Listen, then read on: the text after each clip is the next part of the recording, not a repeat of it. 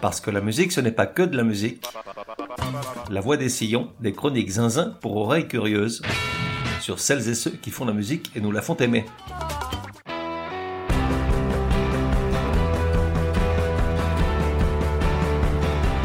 La voix des sillons numéro 93. Genre, rock, rock indé tout en velours, atmosphère crépusculaire et mélodie lumineuse. Époque de 2001 à aujourd'hui, soit 20 ans de musique sans concession qui les a fait passer de rien à pas grand chose, sauf dans le petit monde indé où ils font partie des rois. De 1 à 10, probabilité que tu connaisses 2. De 1 à 10, probabilité que tu me remercies de te les faire connaître 6,5. Artiste, The National. Oui, alors je sais ce que tu vas dire. Gros naze, mais t'es dingue, on était bien là en territoire connu avec les Smashing Pumpkins, Maria Callas, Manu Negra, les Bee Gees, Julien Clerc. Et là tu gâches tout avec un truc dont même leur mère a jamais entendu parler. Et je te réponds, leurs mères sont sourdes, pauvres d'elles. Et puis je suis là pour t'élever vers les sphères infinies du savoir, là où siègent Elvis et les sages, dont je suis. De toute façon, c'était ça ou un épisode sur Clara Luciani. Tu peux me dire merci. D'ailleurs, je verrai d'un très mauvais œil que tu ne m'en saches gré. Parce que subitement j'ai un doute là. Rassure-moi, t'aimes pas la Luciani quand même, n'est-ce pas? Attention, je te tiens à l'œil. Et puis c'est un bon entraînement, car à la fin de ce mois-ci, je fête un triple anniversaire le même jour. 1. L'épisode numéro 100. 2. Un an de podcast. Et 3. Un an de plus au compteur pour ma pomme. Donc, grosse fête en perspective, et désolé, mais déjà tu peux imaginer qui va mettre la musique. Je ne sais pas encore si je vais dédier l'épisode à un truc énorme, comme les Cure, Prince, Sinatra, Bashung, Bowie, tous ces artistes que vous me réclamez à corps et à cri depuis des mois, ou si je vais faire un pot pourri de plein de trucs que j'aimais dans ma vie. Et si finalement je retiens cette dernière option, il n'est pas impossible que tu regrettes l'épisode d'aujourd'hui, même si tu ne connais pas. Donc The National, mets-toi en jambe en écoutant cet extrait de l'un de leurs morceaux de 2007, Fake Empire.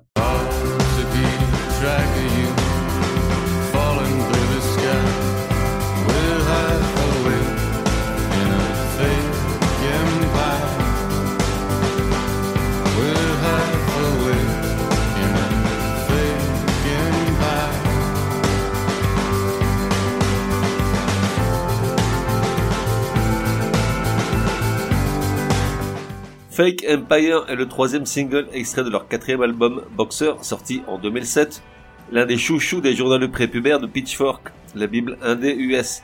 Et si cette chanson est un peu connue en dehors de ce cercle un tantinet prétentieux, c'est parce qu'une version instrumentale a fait partie de la bande son de la campagne d'Obama en 2008, à qui The National l'a offerte avec enthousiasme.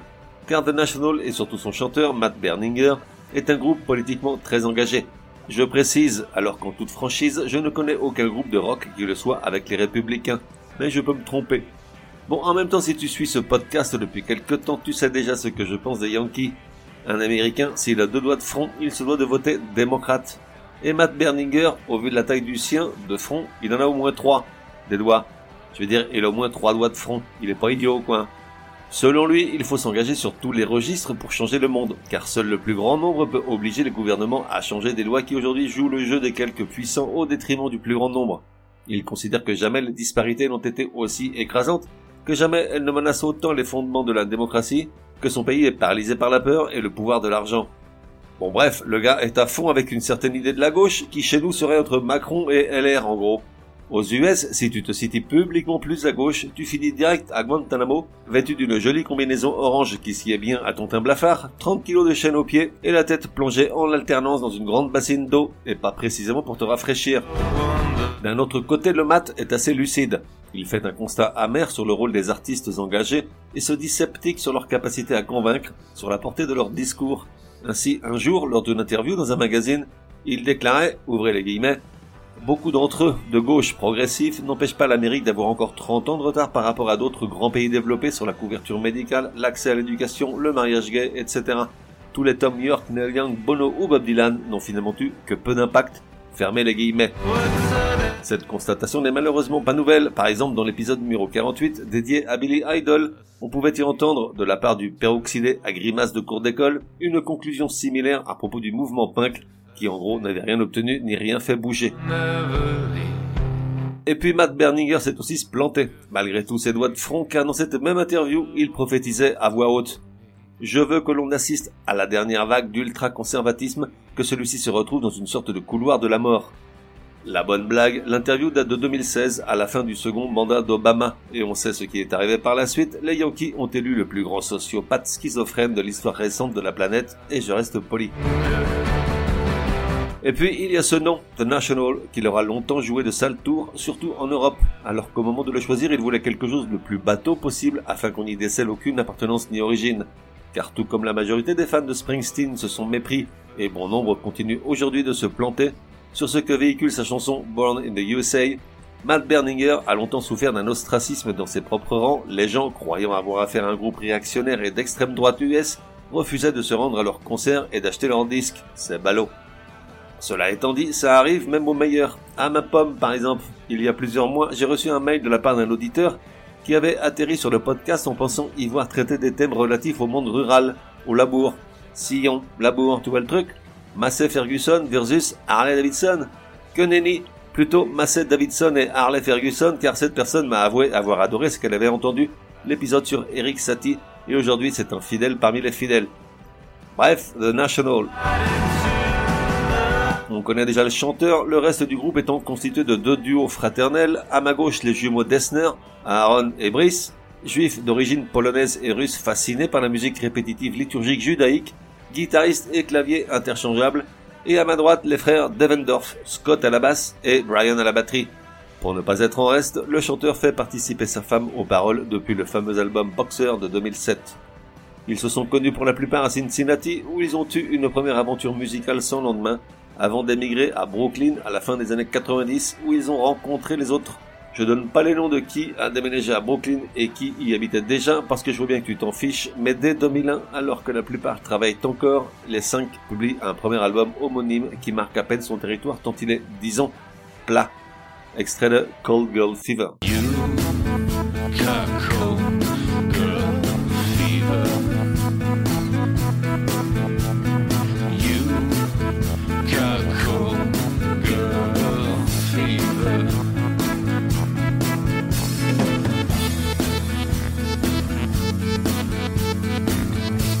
L'album monte jusqu'à la 133e place du classement des ventes d'albums en Belgique. Ont-ils bu une triple carmeliette pour fêter ça? J'en sais rien. Ce que l'histoire dit en revanche, c'est que deux ans plus tard, en 2003, alors que la plupart travaillent encore, les cinq publient un second album, Sad Song for Dirty Lovers, qui marque à peine son territoire tant il est, disons, plat, hormis Sleeping Husband, qui s'énerve un peu sur la fin, assez rare pour le signaler.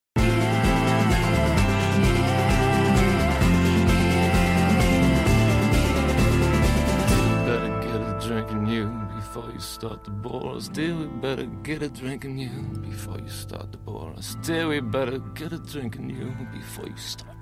Still, we better get a drink in you before you start the ball. L'album se vend à 30 000 exemplaires aux US et peut-être trouve-t-il preneur en France puisque Bayon, journaliste musical de l'IB et au flair légendaire, leur dédie une page entière et Bernard Lenoir les invite à deux reprises à ses Black Sessions sur France Inter. Ont-ils bu un verre de Chablis pour fêter ça? J'en sais rien. Ce que l'histoire dit en revanche, c'est que deux ans plus tard, en 2005, alors que la plupart ne travaillent plus, les cinq publient un troisième album, Alligator, qui marque à peine son territoire tant il est dix ans, plat, hormis Abel, qui cette fois s'énerve dès le début.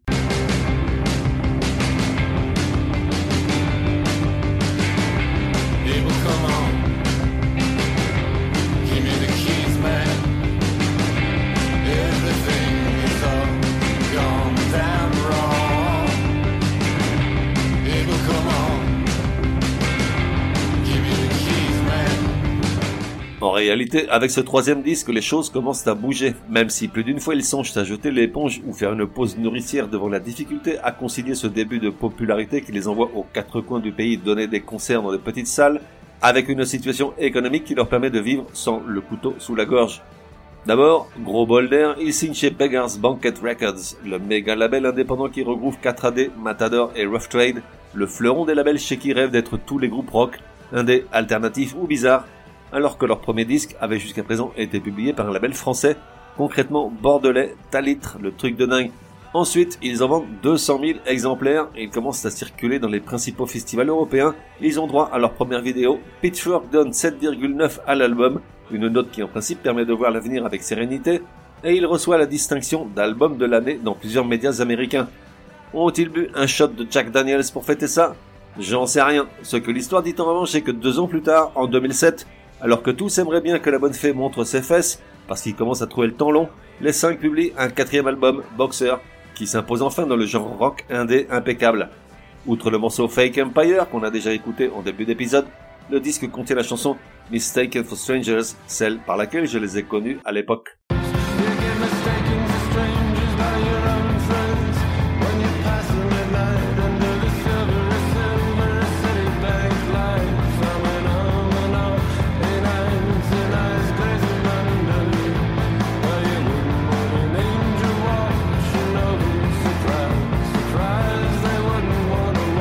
La voix de baryton de Matt Berninger résonne un peu partout. Un certain nombre de séries pillent allègrement ses chansons aux belles mélodies tout en souplesse. Les plus gros festivals se les arrachent. Ils font la première partie de la tournée de REM pour leur album Accelerate. Certaines de leurs chansons dépassent les 5 millions de vues sur YouTube. Pitchfork monte la note à 8,6, celle des élus. Le Guardian le classe 68e des 100 meilleurs albums du 21e siècle. Et il s'en vend plus de 100 000 exemplaires rien qu'en Angleterre. Ont-ils bu un cup of tea pour fêter ça? J'en sais rien, mais j'en doute, plutôt un truc qui fait dormir, puisque cette fois ils mettent 3 ans à sortir un nouvel album, le cinquième High Violet, magnifique, auquel Pitchfork donne un dixième de point de plus, soit 8,7. Entre-temps, à noter la sortie d'un EP de Virginia en 2008 sur lequel flotte l'une de mes préférées du groupe, Without Permission.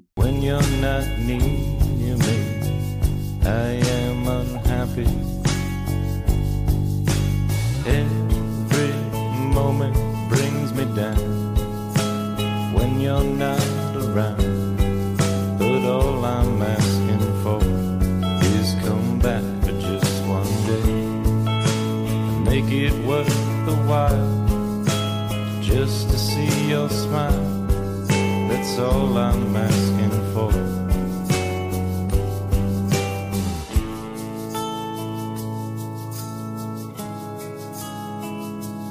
Chouettos, non Avec High Violet, The National devient un habitué des meilleures places dans les charts rock de nombreux pays dans le monde, des apparitions télévisées, des festivals et des prises en tout genre. Ainsi, en octobre de cette année, c'est Bernard Sumner, ex-Joy Division Neo New Order, qui leur remet un Q Award, du nom de la célèbre revue musicale anglaise Q, en récompense du meilleur album de l'année.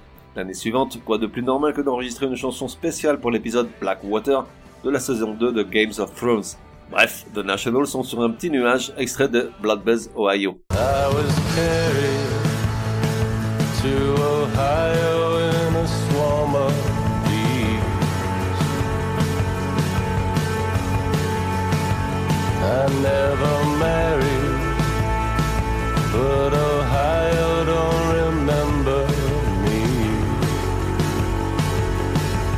En 2013, après avoir bu tout un tas de breuvages divers, il publie Trouble Will Find Me, un sixième album d'une grande beauté entre exaltation et dépression.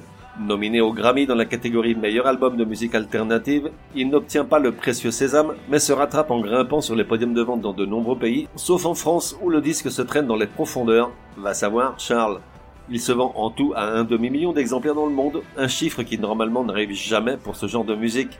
En réalité, c'est un album relativement lisse, joué par un groupe sans histoire qui poursuit son petit bonhomme de chemin à coups de chansons bien faites, mélodieuses, un poil sérieuses ou solennelles, et qui culmine facilement à plus de 10 millions de vues sur YouTube, comme la très jolie et élégante I Need My Girl, qui bénéficie en prime d'une vidéo très léchée à la Woodkid, en noir et blanc, comme il va de soi. Laugh about in front of family. I try to call you from the party. It's full of punks and cannonballers. I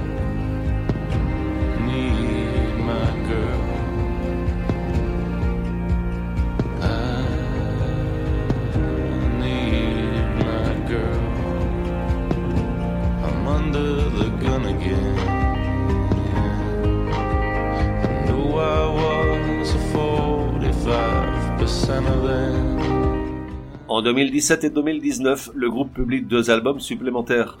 Le premier, Sleep Well Beast, gagne enfin un Grammy pour le meilleur album de musique alternative.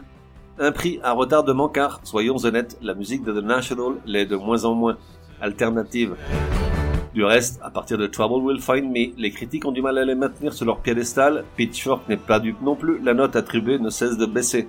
Difficile de trouver des morceaux qui sortent du lot et qui ne donnent pas l'impression de réchauffer et de redite, si ce n'est Light Years, tiré de leur huitième et dernier album I'm Easy to Find de 2019. La chanson est superbe, tout en mélancolie, à ne pas écouter les jours de pluie. And I would always be light years, light years away from you. Light years, light years away from you. I thought I saw your mother last weekend in the park. It could have been. The National a-t-il senti le vent tourner et les fans se détourner? Toujours est-il qu'ils ont mis le groupe en sourdine et appuyé sur pause. Chacun vacant à de nouvelles aventures. Matt Berlinger colle dorénavant sa voix caverneuse sur ses propres chansons qu'il interprète en solo, tandis que les autres font sûrement tout un tas de trucs, mais je n'ai pas pris le temps de vérifier lesquels. Tu l'as compris, cet épisode touche à sa fin. J'ai moult choses à faire sans attendre. À le produire, l'épisode je veux dire, j'ai réalisé ce dont je ne m'étais jamais rendu compte jusqu'alors, que leur musique est pratiquement la même depuis 2001 et qu'elle s'essouffle. J'ai donc changé la note attribuée à la question du début. De 1 à 10, probabilité que tu me remercies de te les faire découvrir, j'ai finalement mis 6,5 contre 8,5 au départ. Bon, mais attention, ça reste un chouette groupe quand même. C'est juste qu'on aimerait une petite remise en question et une évolution salutaire. Par exemple, faire plus de Graceless, la chanson avec laquelle je te laisse, j'en suis très fan.